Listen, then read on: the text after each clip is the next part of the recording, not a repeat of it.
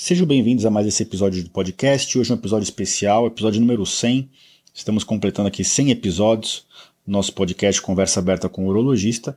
E para comemorar é, é, essa data, eu trouxe para vocês um tema muito especial. É uma bebida que está sendo uma febre de consumo no mundo, explodiu o consumo dessa bebida e isso pode mudar completamente é, o paradigma na prevenção dos cálculos renais. Então, se você está curioso, é, não perca o episódio na íntegra, após, após a nossa tradicional música de introdução. Sejam todos mais uma vez muito bem-vindos.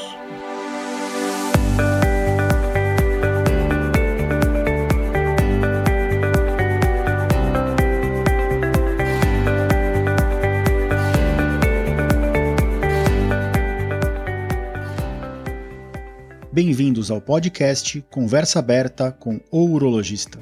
Meu nome é Giovanni Marchini, sou médico urologista formado pela Faculdade de Medicina da USP e serei o anfitrião desse show.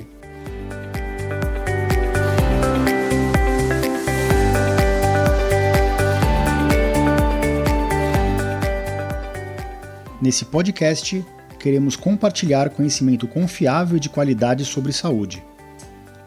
Com um formato único e inovador e sempre com o foco no paciente, nós vamos esclarecer as suas dúvidas, trazendo todos os ângulos das situações vivenciadas no dia a dia da urologia.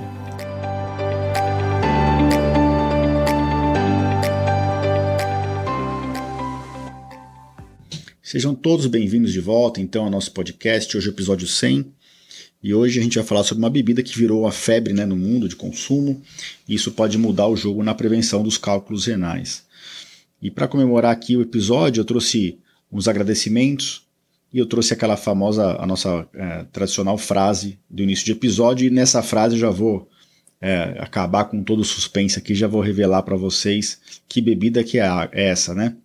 Então, os agradecimentos vão hoje, principalmente nas pessoas que estão interagindo pelo site, Elusaire, Adri, Ezequiel, a Conceição, a Ana Maria e a Maria do Amparo. Obrigado pelas mensagens recentes, aí as, as dúvidas, os questionamentos. Eu espero que você tenha ficado é, satisfeito com as respostas. E qual que é a frase que eu trouxe para vocês hoje? A frase que eu trouxe é de um religioso historiador inglês que viveu de 1608 a 1661, que chama Thomas Fuller. E a frase dele é: Enquanto o poço não seca, não sabemos dar valor à água. Enquanto o poço não seca, não sabemos dar valor à água. Inclusive, eu falo bastante isso para meus pacientes: falo, olha, tomem muita água enquanto a água ainda é barata, porque futuramente a água vai ser bem cara, vai ser mais cara provavelmente do que a nossa famosa gasolina, nosso álcool, né? Então vai ser mais difícil comprar água do que encher o tanque do carro. Então, qual é essa bebida, né? Essa bebida que eu queria trazer para vocês é a água. E por que que essa bebida aumentou tanto é, de, é, em termos de consumo no mundo inteiro?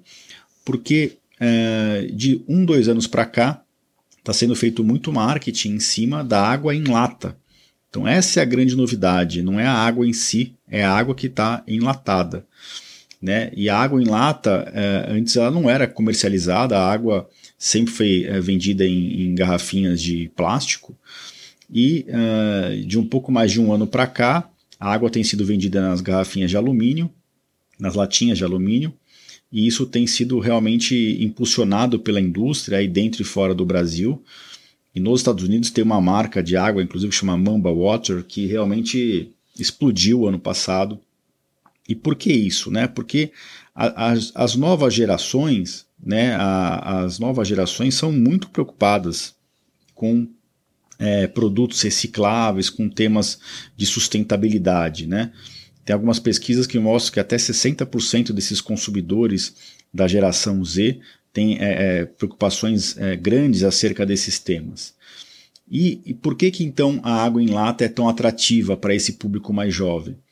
Porque apesar de todas as, as, as é, substâncias serem recicláveis, o vidro é reciclável, o alumínio, é, as latas são recicláveis, o plástico é reciclável, e apesar de serem é, passíveis de reciclagem, a lata é, é, uma, é, uma, é, uma, é um material, o alumínio, que tem a, uma das cadeias de reciclagem mais bem estabelecidas no mundo. é, a lata geralmente ela é, ela, ela é passível de ser amassada, de ser transportada, é, assim como é o, o, o, plástico, mas não o vidro, por exemplo. O vidro, em teoria, é, seria o mais fácil de reciclar, mas ele é pesado, ele é difícil de reciclar e hoje a maior parte das coisas não são vendidas em, em, em recipientes de vidro. As maiores a maior parte das coisas são é, vendidas em recipientes de plástico. Existe o plástico reciclável e o não reciclável. Mas a cadeia de reciclagem do plástico ela é muito mais complexa, ela não é bem instituída nos países, na maior parte dos países. Então, as pessoas é, que trabalham com reciclagem gostam mais de reciclar lata. E além disso, a reciclagem da lata ela consome menos água também do que a reciclagem uh, do plástico em geral. Né? Então a gente tem algumas, alguns dados aqui de que até 99% das latas são recicladas. A lata é potencialmente reciclada em 99% das vezes. E até 60 dias ela pode estar na prateleira nossa de novo. Então é por isso que esse tema, essa, esse modelo de economia circular que eles que eles uh, dizem é, é, vem dando certo e vem uh, atraindo atenção do mundo inteiro e as marcas que querem fazer marketing em cima de sustentabilidade têm aproveitado essa onda e realmente isso trouxe um grande benefício na população que é um aumento expressivo no consumo de água no mundo inteiro, água com e sem gás. Tem gente que não gosta da água em lata, fala que tem um pouco de gosto, que pega o gosto da lata. Eu sinceramente os três, quatro uh, tipos que eu já, uh, que eu já consumi é, me, me, me, me pareceram ser ótimos, sempre sem gosto, a água fica geladinha, a, a, lata não vem uma, uma quantidade a mais nem a menos, vem na quantidade ideal e realmente eu consumo isso. Ainda não está tão difundido no Brasil, apesar da gente ter várias marcas já vendendo água em lata no Brasil, não é tão fácil de encontrar em todo o mercado. Outro dia eu fui fazer um vídeo para postar em uma das minhas redes sociais e eu tive dificuldade até de achar. Bem nesse dia eu tive, tive que ir em três, quatro mercados para conseguir finalmente achar uma água em lata. Quais são as marcas né, da água em lata que estão sendo vendidas no Brasil? A gente tem a Minalba, Serra Atlântico, Tacoatiara, a Ama, que é a marca da Ambev, Água da Serra, Lata Pura, Canã, H2O também tem uma, uma água em lata a Perrier e a, a, a, Mamba Water, que é da Better Drinks, que é essa internacional que também chegou no Brasil. Tá? E para vocês terem uma ideia, essa água em lata já circula no Brasil desde 2020. Foi lançada em 2020. E mesmo assim, só agora que está pegando é, na onda do marketing aí e está sendo mais consumido, né? Precisa como é importante a, a divulgação da, da informação. E eu queria sempre reforçar aqui para vocês no Brasil Uh, no Brasil, não, no, no Brasil no mundo, né, mas reforçar para vocês que ouvem o podcast da importância da água, né?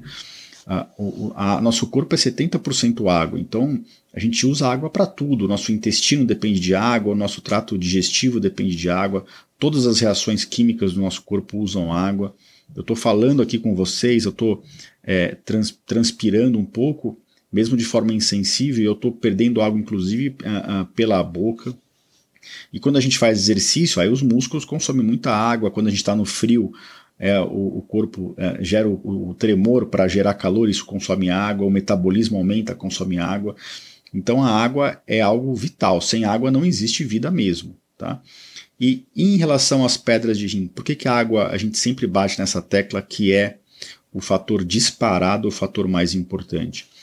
Porque a água, além de afastar os solutos dentro da urina. Então imagina que você tem uh, uma partícula de cálcio e uma de oxalato dentro de uma vasilha que cabe 500 ml de água.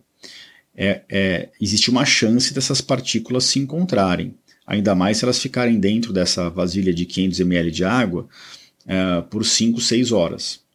Agora imagine essas mesmas duas partículas de cálcio e de oxalato essas mesmas duas substâncias dentro de um recipiente de 5 litros e por 30 minutos.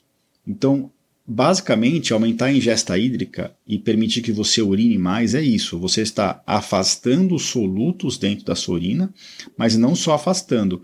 Como a gente produz a urina, a urina desce e ela é eliminada do corpo, a gente está afastando os solutos e jogando eles para fora com maior rapidez.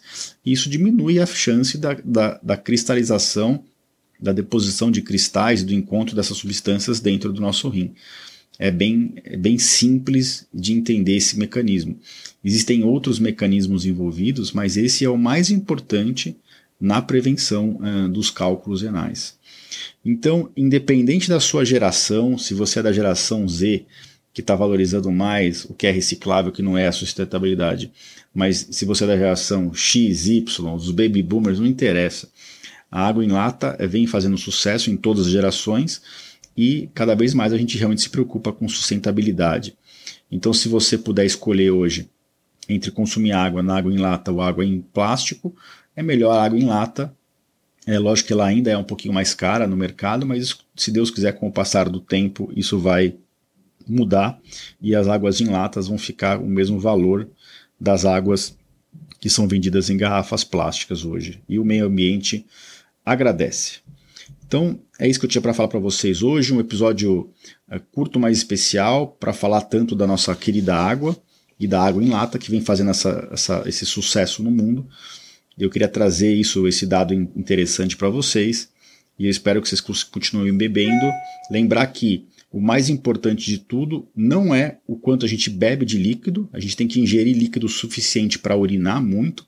Então fiquem sempre de olho na quantidade de urina que vocês estão produzindo. Quanto mais urina produzida, melhor. Quanto mais clara em maior quantidade, melhor.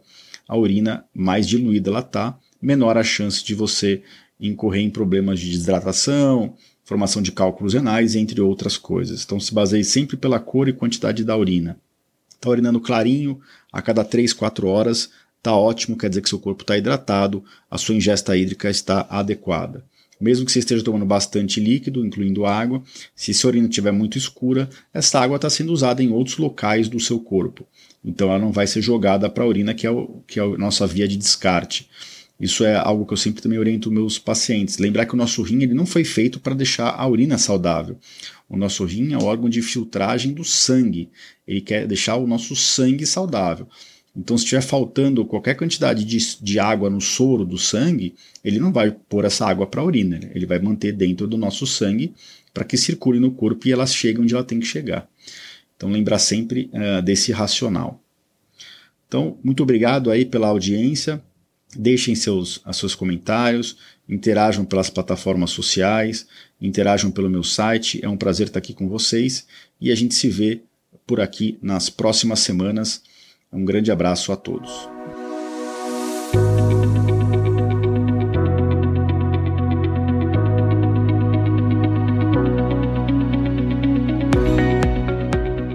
Você ouviu a mais um episódio do podcast Conversa Aberta com o Urologista. Mais uma vez, obrigado e até o próximo.